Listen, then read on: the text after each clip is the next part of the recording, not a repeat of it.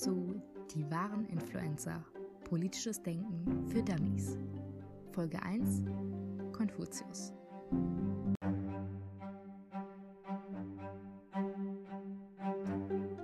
Geboren wurde Konfuzius um 551 v. Chr.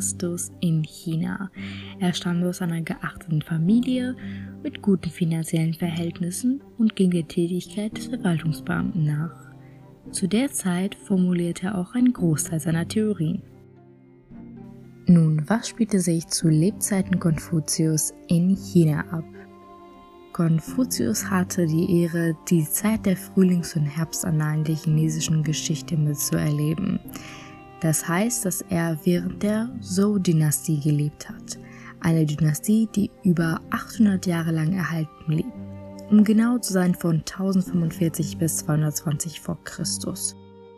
Und er lebte in der zweiten Periode, der Friedensperiode, die ungefähr 300 Jahre lang bestehen blieb.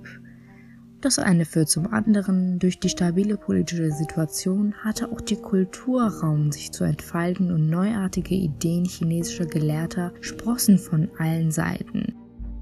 Mit Kultur ist natürlich auch die Philosophie und die Kunst gemeint. Allerdings trafen nicht alle Denkanstöße der damaligen Gelehrten auf Zustimmung und so auch die Ideenlehre des Konfuzius. Seine Ideenlehre war eng verknüpft mit seiner Karriere als Verwaltungsbeamter. Diese umfasste die Arbeit am Hof des Führers oder Herrschers als politischer Berater und erforderte einen Yunzi, also einen Ehrenmann. Dieser Ehrenmann sollte sich auf jeden Fall mit der Geschichte Chinas auskennen und ein Händchen für Diplomatie haben. Mit diesem ganzen Wissen war Konfuzius also auch ein Gelehrter. Um Konfuzius Denken zu verstehen, muss man an dieser Stelle erwähnen, dass er definitiv die chinesische Tradition berücksichtigt. Das umfasst zum Beispiel die Aspekte der Loyalität oder des Respektes.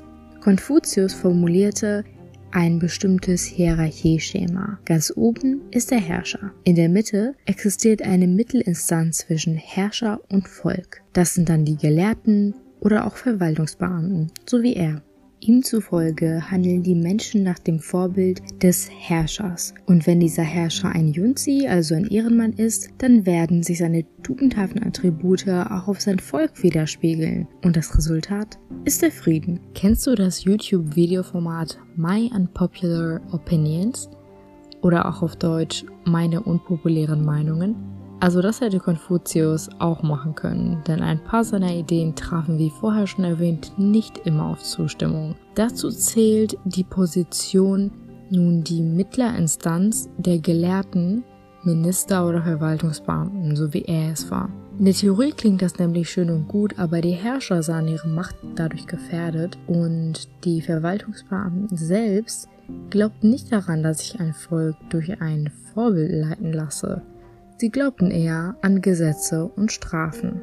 Wie du dir vielleicht denken kannst, wurde seine Ideenlehre nicht durch die chinesische Gesellschaft seiner Zeit übernommen. Das geschah ein paar Jahrhunderte später.